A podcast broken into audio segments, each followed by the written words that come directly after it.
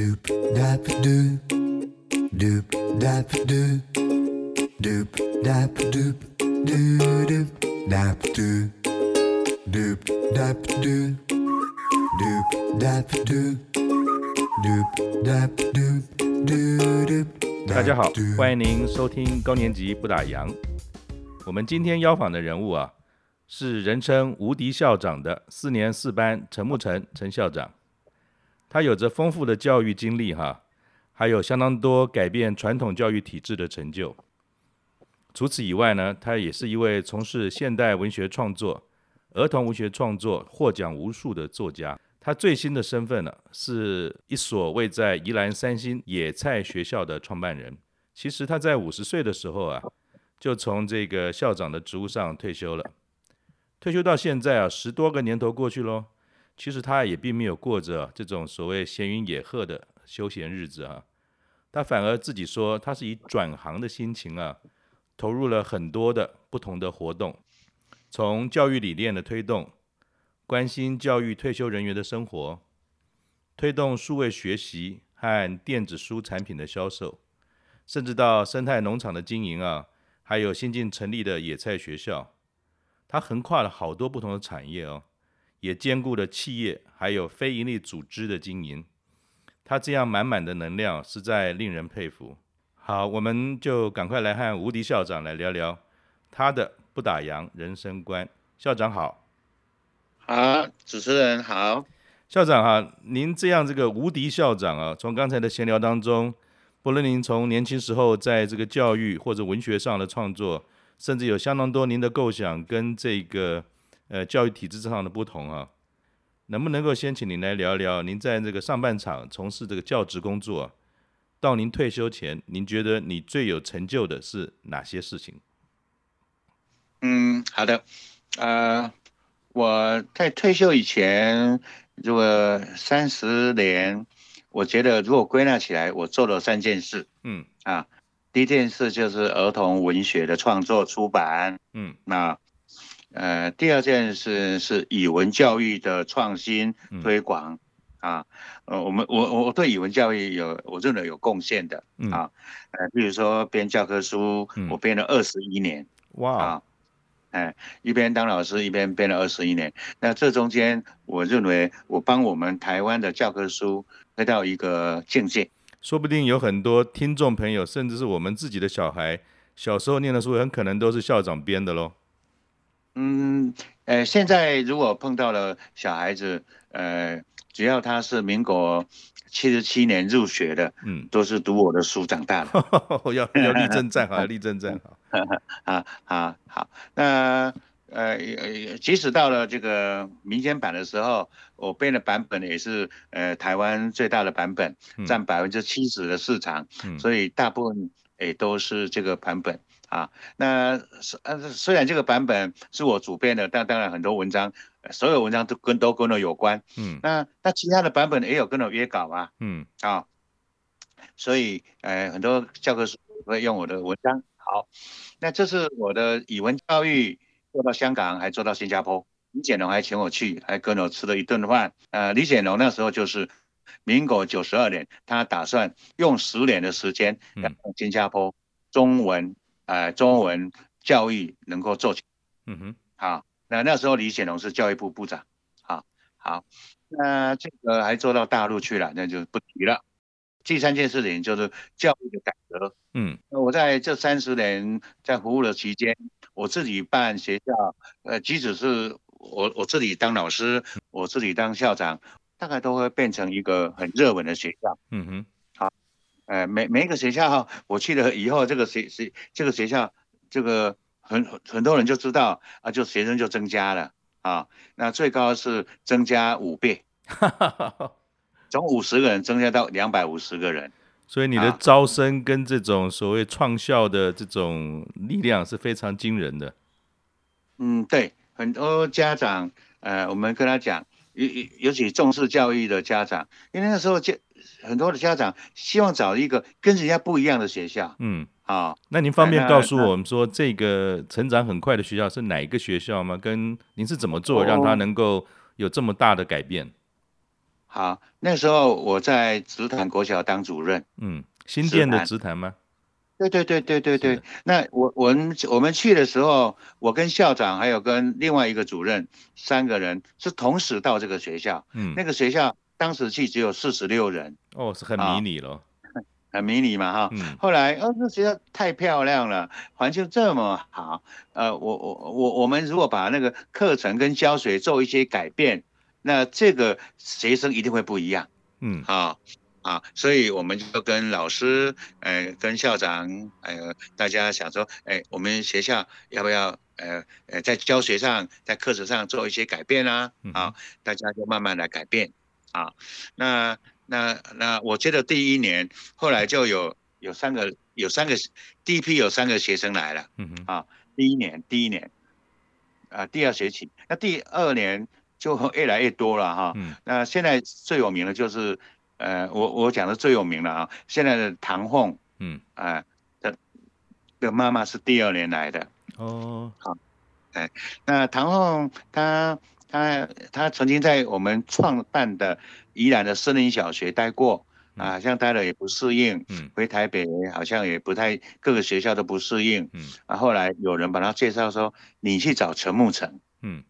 啊，那呃那天唐后妈妈就来找我，我们谈了很久。嗯，她说好，我决定了，我把孩子转过来，嗯，交给你了。嗯啊，后来唐后来了，他弟弟也来了，就这样。好，那哎哎，我告诉你，唐凤妈妈也带了很多人来哦。嗯嗯。啊，因为那时候他在主妇联盟嘛。啊嗯啊，那主妇联盟很多孩子都来。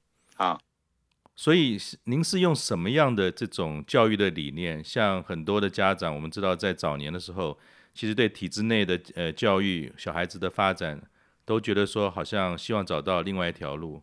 您本身在体制内那么久，那您的理念跟比如说刚才唐凤的母亲哈，能够契合，甚至能够说服他把更多有相同理念的孩子交到您的学校或您的手上来一起教育成长。您自己对于教育理念上最重要的关键，您的认知是什么？是你一直觉得是最重要的元素？这个要讲会会讲很多哦，嗯、啊啊，简单的来说了哈，啊嗯、就是说我我们的学校，呃，在很多地方会跟人家不一样。第一个，我们我们会除制服嘛，哦，那个年代要有勇气哦。对啊，我说我们把制服拿掉没关系吧？没关系啊。好，好，我们把上课时间可以弹性上班吗？可以弹性上课吗？哎呀，可以不可以？可以啊。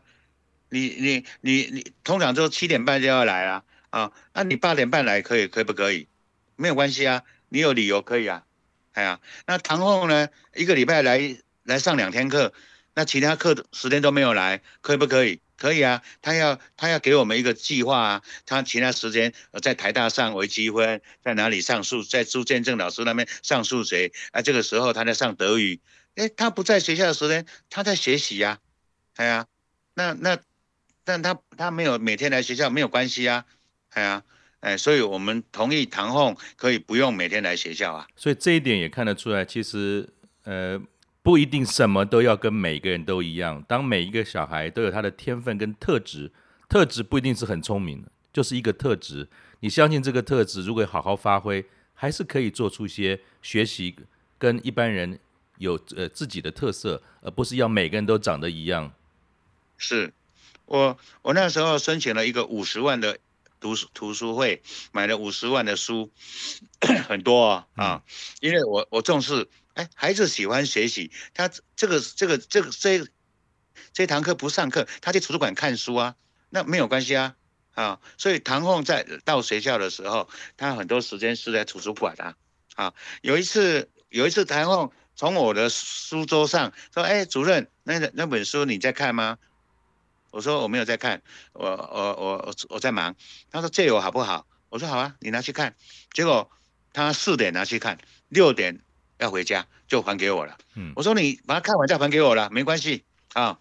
他说我看完了。我说你四点才帮我拿走，现在六点你要回家，你把这本书看完，是确定吗？确定啊。那那妈妈说他看书很快的。嗯啊，不然陈主任你可以跟他讨论，那我就跟他讨论了。嗯，这本书我看了一半了啊，叫做很有名的《反败为胜》。嗯，就当时的福特公司的总经理有没有？嗯啊，呃，他离开了以后，后来他又回去把福特公司做做起来。啊，好，我告诉你啊、哦，唐凤那时候就跟他讲说，你这本书你有印象怎么样？他呃拿来讨论一下，你最印象最深的一一段。我告诉你，他讲的那一段跟他现在当政务委员，嗯，一模一样。从小看到大，从小看到大。他说，那个那个那个总经理啊，嗯，他他厉害的是，他到国会去跟国会说明做保证，他提出两个保证：你如果不给不给我钱，我会有两万个人会会会会三万人会我会解散，我的工厂会有三万人没有工作。嗯。没有工作的话，我就给你计算我的我我的这个这个社会要付出多少。嗯，啊，好，那你如果贷款给我，国家给我给我那个融资嘛，哈、嗯，那我打算三年以后我会把它怎样做起来，做起来，做起来，做起来，啊，哎，结果国会通过融资给他，我请问你，唐控现在是不是做这个事？对，他们从小其实就有这样理念，他也一路走来，呈现在事实上在社会上做事的时候也有这样的风格，哈。他从小就有这个格局，所以也就是说，如果这样的格局，如果这样的孩子的特质，在小时候可能变成是爱捣蛋、不准时上课，然后整天不听老师的话，就作业也不见得写出老师的期待，那可能他这样的一个人物就没有了。所以像这样的一个跟体制不一样，您很早就开始在这样的一个思维跟教育的信念下推动，培育了很多不同的孩子哈。那您这样的一个特别的特色跟自信，应该是受到很多学生啊，还有家长的这个爱戴。像我们刚才谈到，我很喜欢的一个小学校福联国小，其实在那个时候，你有很多的创举。是是，福联国小是我我我我我第一个学校，我那个学校，我我我做了很多创举。现在那些创举，全国很多地方都在做。对，因为。我记得在那个校长在推动这个事情的时候，那一年的毕业生希望能够到海里面能够完成他们的毕业典礼嘛。对。然后好像校方在做这件事，可是可能在教育局有不同的看法。您要不要说一下福联国小，您是做了怎么样的一个不同的创举，让大家能够把这个概念推到全台湾各个小学去？福联国小是一个。紧邻着海的学校，对不对啊？嗯、我我校长住在那里，我晚上在睡觉，我听到的都是海浪声。嗯，我从我的校长宿舍的阳台上可以抛竿抛到海里去钓鱼，哦，好过瘾，对不对？好，好，那我只要我只要放假，我我我下午我我我我我我穿上水潜水衣，我到到水里面去潜水啊。嗯，我看到的就是海底的的美丽的风景啊。嗯，好。好，那我告诉你，我刚开始就打打算要把这个海跟学校打这个那个界限那个围墙打开，嗯，好，因为我们这边是移民啊，小孩子是从小就在海里长大的，啊，嗯，哎呀，哪一个不是在海里面晒得黑黑的，啊，嗯，哎，哪一个不是下去潜水就是去采石花，去抓抓螃蟹，去抓龙虾，啊，嗯，啊，哎，那他们他们应该更懂得认识海啊，哎，还有更对的方法。呃，去去去去去去去去教育，就是海洋教育啦，啊、去去知道海的资源嘛，啊、哦。那像你有这么多不同的创举哈，那其实您在五十岁的时候就决定要退休了。那为什么在五十岁就决定退休，而不持续在这个舞台上面持续的去推动您想要做的教育理念呢？呃，我我知道我我这样的人啊，在这个体制内哈、啊，能当到校长啊，自己应该满意了。嗯，我的个性不适合当校长啦。哦，啊、怎么说呢？我我的个性，我跟其他的校长都不一样啦。嗯，啊，我希望喜欢去触碰法令，去突破一些东西的人。嗯啊，就像我我喜欢做文学创作嘛。嗯，啊，我我文学创作是就是要不断的否定自己，不断的要创新作品嘛。嗯哼，啊，哎。如果有研究我的作品的人，也都知道我是在台湾文学是是一个创新的作家嘛，啊，而不是一个重复别人或重复自己的作家嘛。所以挑挑战现况，突破自己，其实是你很重要的一个，呃，我们讲说人生观或者说行事原则。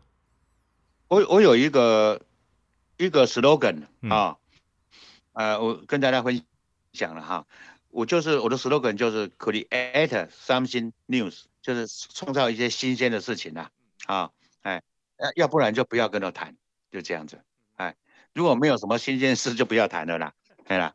所以你从您退休之后的五十岁，一直到现在六十几了，其实有一段蛮长的这段时间，好像您也没有休息着嘛，因为。我在一个采访当中也听到你讲说，人呢、不要死在床上，宁可死在路上。好像你也是一直的有很大的动能啊，在做您喜欢的事情。那一样，在过去的这个十几年来啊，您的退休过程当中也很精彩，有协会，也有一些像企业上电子书的这些推动数位学习等等。那一路走来到最后，是什么样的机缘，您成立的野菜学校呢？好，野菜学校是我最想做的事之一。哦、怎，么说呢？嗯，现在我最想做的事情。嗯，野菜学校，呃，其实哈，野菜学校是，呃，它有两个，有有三个倡议啦。是。第一个倡议哈，好好的认识我们这我们的土地所产生的原住民文化。嗯哼。啊，原住民文化的野菜、野菜、野菜知识跟野菜文化。嗯跟他们的饮食文化，这是我们、嗯、我们一直都没有做的事情，对，政府也没有好好做，嗯。啊，你到你到原住民的的那个那个他们的那个丰年祭啊，嗯、啊，哎，我告诉你，我们你可以看跳舞，可以看服装，可以听他们讲话，嗯，语言啊哈，哎，但是你也可以看看他们吃的东西，嗯，啊，他们原住民原始吃的东西，嗯，你去研究以后就很多学问了，嗯哼。啊，哎，好，那这个，呃，比如说他们吃十菜一汤，嗯，他们吃石头火锅，嗯，你看这多多么有智慧的东西啊，嗯，我在原住民那边学到一个哲学，嗯，是什么？他们去采菜，一边走一边采，采在篮子里面，嗯，然后呢，采采采就走了，就不采了，嗯，那那邻居说，哎呀，太太呀、啊，大姐呀、啊，还有啊，你还不采啊？然后他说讲了一句话说，哦不采了，那还有很多哎、欸。那、啊、明天再采吧。嗯哼。那如果别人采了呢？嗯、那别人就采吧。嗯。啊，哎，他他说，那你我再采一会儿，这这么多这么漂亮啊？他说不了不了。他讲了一句话，我够了就好了。嗯。哎，我够了就好了。哎，剩下的给别人采。嗯。就这样。好。哎，那那这是一个。然后他因为采了啊，这边采那个菜，这边采那个菜，这边。炒那个菜，所以一篮子里面有很多种菜，嗯。啊，可能有五种、八种、七种、八十种，嗯哼，他回去就煮成一锅汤，嗯哼，啊，他他的名字叫做十菜一汤，嗯哼，十种菜煮成一锅汤，我以为是一桌菜有十道菜，然后加一汤，没有，嗯，他的十菜一汤，但是他的十菜一汤以后，他煮久了以后，他有一一种智慧出来了，嗯。啊，他说这个菜都太苦了，嗯。哦，所以应该加一些地瓜，嗯，加一些南瓜。所以他的那个菜啊，苦中带甜，嗯，好，哎，像说欧丁啊，蚵丁啊就龙葵啊，龙葵会有点苦嘛，嗯、对不对啊？嗯、这个十菜一汤，这十种菜变成一锅汤。那这个野菜学校哈，您可以大概介绍一下它成立于什么时候？那目前地点在哪里？它的经营模式又是什么？让大家能够体会到你刚才所倡导的原住民的这些野菜文化。我们宜兰三星的野菜学校是在原来的森林小学啊。的的校址成立的，那是我们的第一手啊，就是三星的原来的森林森林小学的的的地的的那个那个土地啦，嗯啊，哎，那时候我们的校长就是森林小学的创始人嘛，的校创始人的校长嘛，嗯啊。好，那我们第二所学校是在花莲吉安乡。嗯哼，吉安乡是有一个族，就是吉莱卡雅族的原原住原住地。嗯，那这个族被清朝跟被日本人赶走了。嗯啊，哎、呃，就是吉安乡就变成客家人住的地方了。嗯哼，那这些被赶走的人暂住在阿美族了。啊，那我们的我们的我们的学校就在他们原住民住的地，呃，原来的部落。那这个野菜学校有两个驻地哈，刚才校长也讲，一个是在宜兰三星，另外一个是在花莲这边哈。那野菜学校本身的经营模式是什么？它有招生吗？啊它是一个学校吗？还是一个什么样的方式在推动？我们我们的我们的经营的模式，现在我们暂时停止哦。嗯，疫情嘛，哈。对对。哎哎，我们是，我们会我们会公开说，哎，什么时候要活动，你来报名。嗯。啊，哎，或者有人一一个一个团体来报名，跟我们特约。嗯。我们的工我们的工作人员会就就会在那边接待大家，哎，有就安排课程，安排安排野菜餐。啊，它跟一般的生态导览有没有什么不一样？我们做我们，我告诉你，我训练我们的校长，嗯、训练我们的干部，嗯、一句话，我们不能教。哦，那不能教怎么学呢？哦，我们要不能教，那要只能带，带孩子去学，引导。嗯哼，啊，所以我们训练出来不是老师，不是教练，我们就是引引引导人啊，引导他们去学，引导。引导设计一个活动，他们去做这个活动。来，我举个例子，一个活动了哈。比如说你这一组，呃，你我我给你一个信封，你依照这个信封的指示去去去找这四种野菜。嗯哼，在菜园找四种野菜，找了野菜以后，你用你的手机，我们都有网络，用你的手机找这个野菜的名称、科属名、什么名称、怎么吃，你就你把写在黑板上。嗯哼。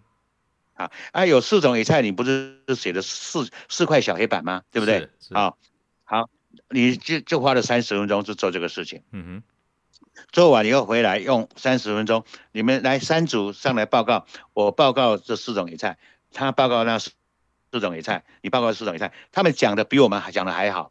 所以其实不是只有野菜这件事情是知识，你也把怎么样能够去表达、说明跟学习这件事情也融在这整个过程当中了。没有错，他要产出嘛，嗯，对不对？他们产出了，然后他们大大家们大家照相，把它照起来，分享到群组里面。嗯哼，我们现在都有科技嘛，嗯、那群组里面大家都认识的，假如有三组，我们就认识十二种野菜。嗯哼，对不对？好，但是我们这边有五六十种野菜啊，你要不要全部认识？不需要，他们自己都会找出答案来。那这个学校是只开放给小孩吗？像我们一般的成人也可以去那边认识。其实我自己能够认识野菜也是非常有限，也很好奇。对，我们开放给大人啊，也开了给亲子啊，呃，有些有些一家子阿公阿妈都啊孩子孙子都来啊，啊有些只有带孩子来啊，啊有些只有大人来啊，也有啊，哎，那那如果有二十个人。呃，大概呃，我们招生有二十个人啊，就是的有个团体二十个人来以上，我们就我们就开班。那目前是暂停了这些活动吗？还是说它是一个专案的方式？如果跟学校联系，可能还可以做一些安排吗？哦、现在我们暂停，现在我们人我们人力都在忙的第三校。那准备在哪里呢？哪里有这个福气，能够有这个野菜学校在那边开张？我我告诉你啊，我们第三校、第四校、第五校都在筹备中。哦、oh，OK，校长哈，他的确是一个多才多艺的这种呃创作家，他还写了一首十二月的野菜歌哈，目前是把词写好了。那我不知道说校长您还记得吗？我我我不但记得啊，我会背啊。哦，哦，你会背哈？嗯、那你可不可以？讲慢一点，你可以从一月讲到十二月，让我们欣赏您的这首野菜歌吗？好啊，呃，一月，呃，四月岁母季嘛，对啊，这个是呃睡母季，就在一月的时候最好吃啊啊。二月，欧迪亚正翠绿，就是二月的时候，我们的龙葵啊最好吃啊，最嫩了啊。哦，所以待会可不可以注记一下，比如说欧迪亚叫龙葵，呃，这样我们才知道是什么啊。好，二月欧迪亚正翠绿就是龙葵，那龙葵也是我们野菜的主最主要的菜之一。我们的原住民呢，最怀念就是龙葵的味道，嗯啊，呃呃，而且这个对身体非常好啊。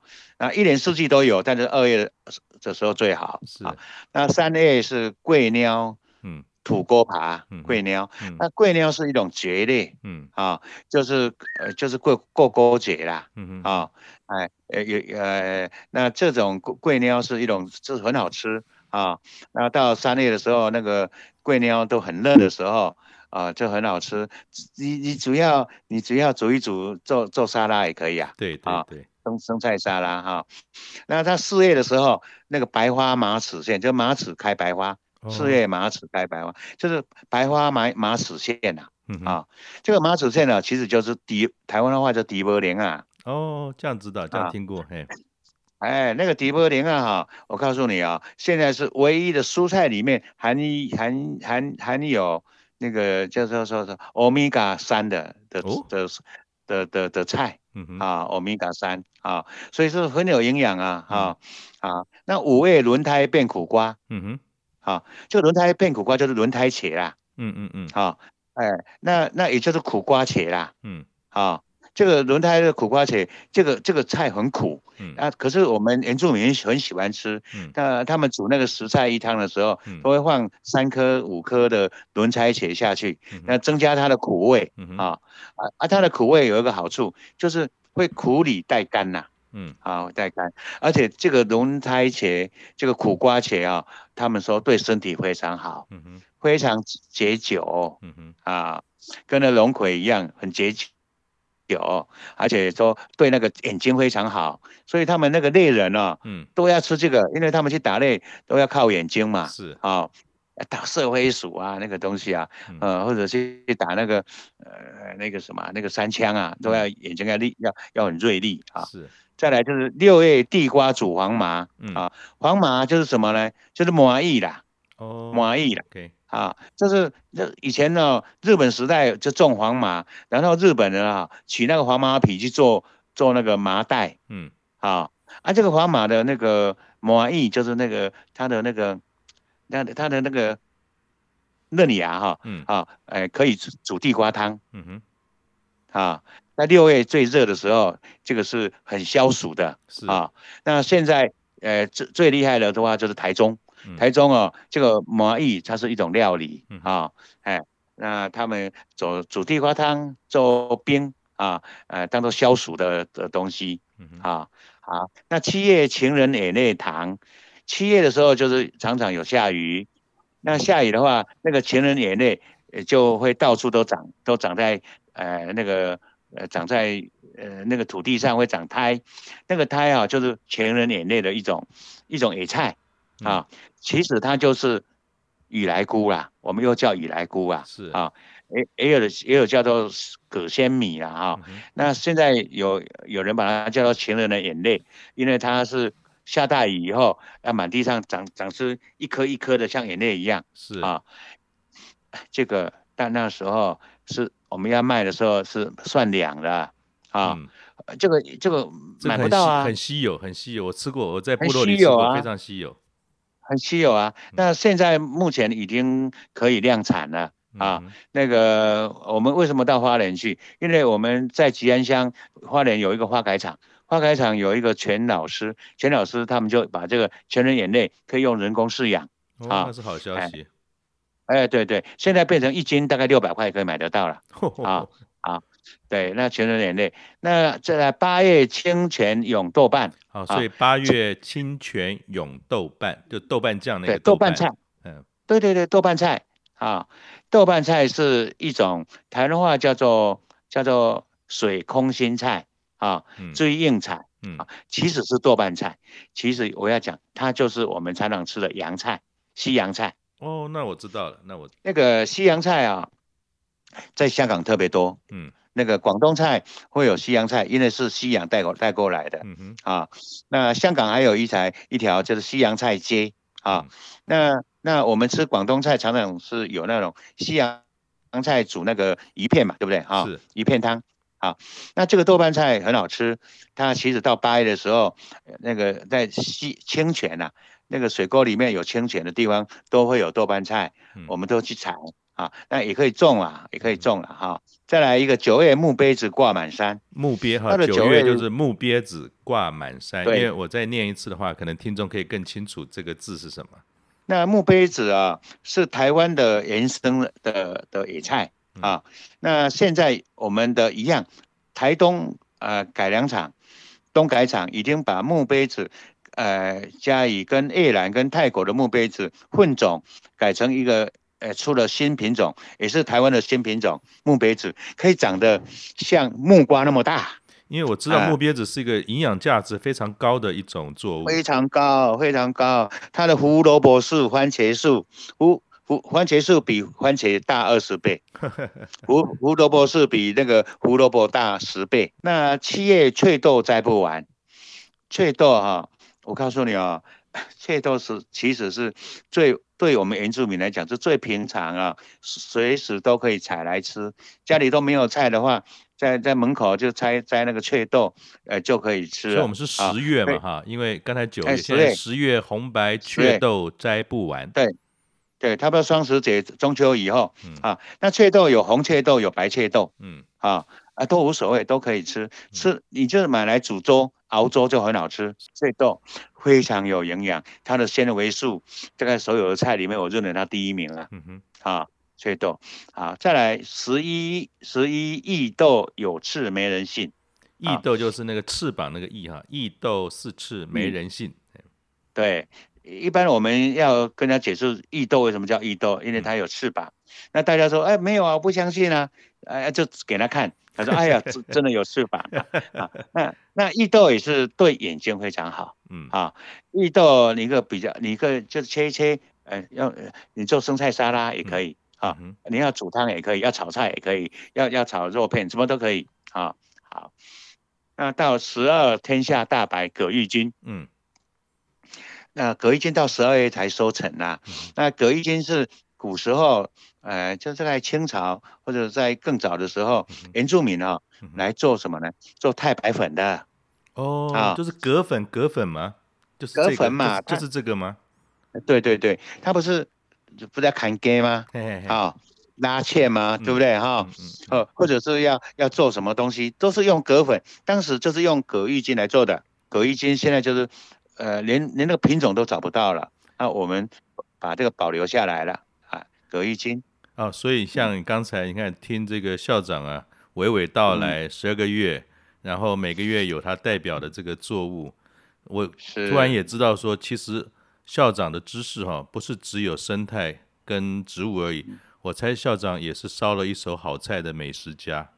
因为每一个食物，呃、每一个食物，他都能够说出来它的好吃怎么做，还有它的典故，很不容易啊。更更会烧的是我们秘书长啊，还有我们黄黄黄朝庆博士啦。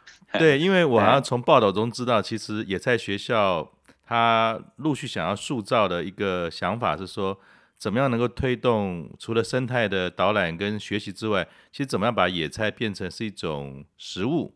能够在野菜学校跟消费者去沟通，也是一个重要的重点，是吗？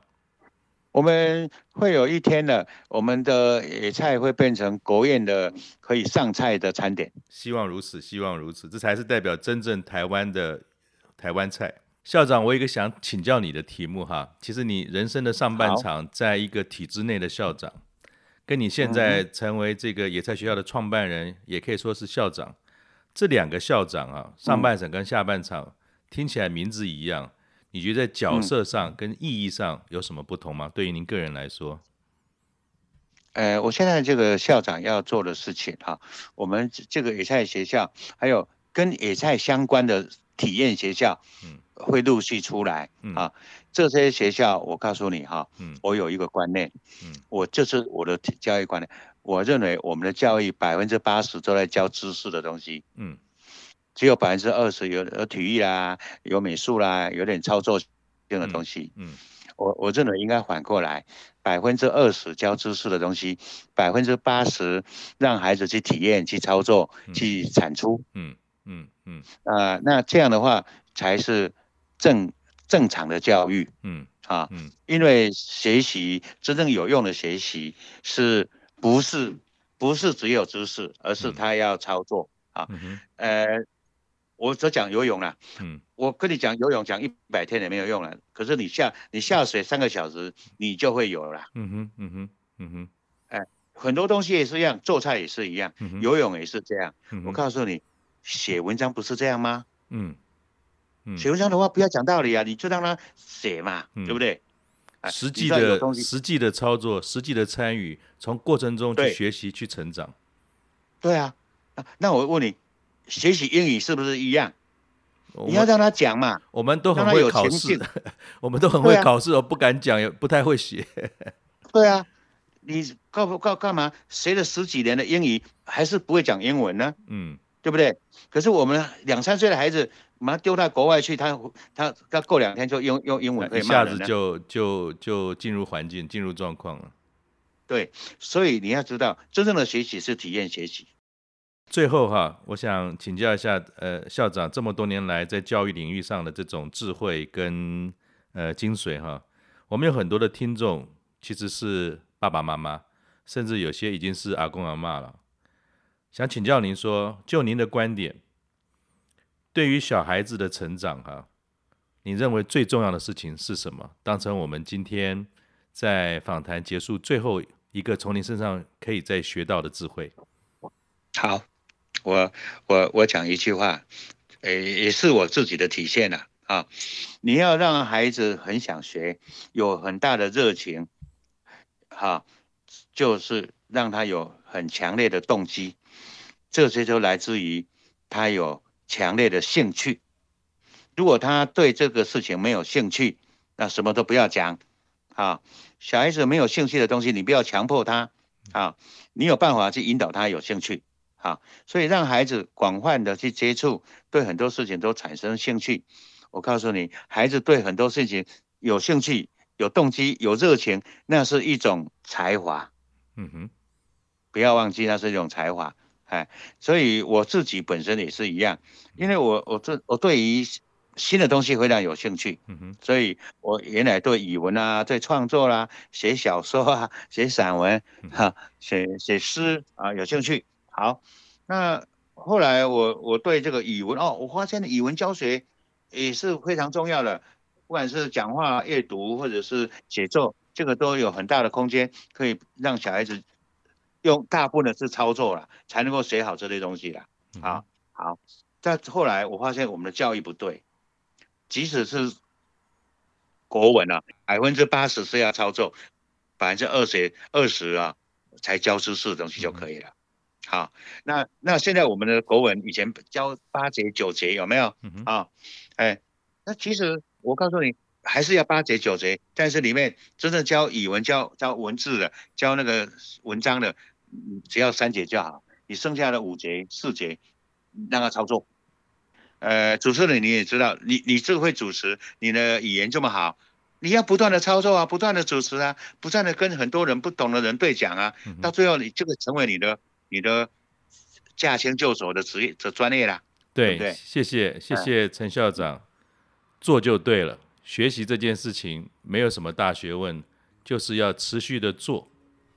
对，所以我最后一句话是说，我跟野菜学校相关的的体验学校，我还有很多想法，嗯，我会一一把它推出来。我希望呃呃呃呃有兴趣的人可以可以跟我联络。啊，可以，要跟我联络很简单，就是到我粉专去留话就可以了。好的，啊、我们也会在这个节目的资讯页呢，把也在学校包含校长的这个相关的联络的方式，能够让大家有兴趣的可以跟他接轨。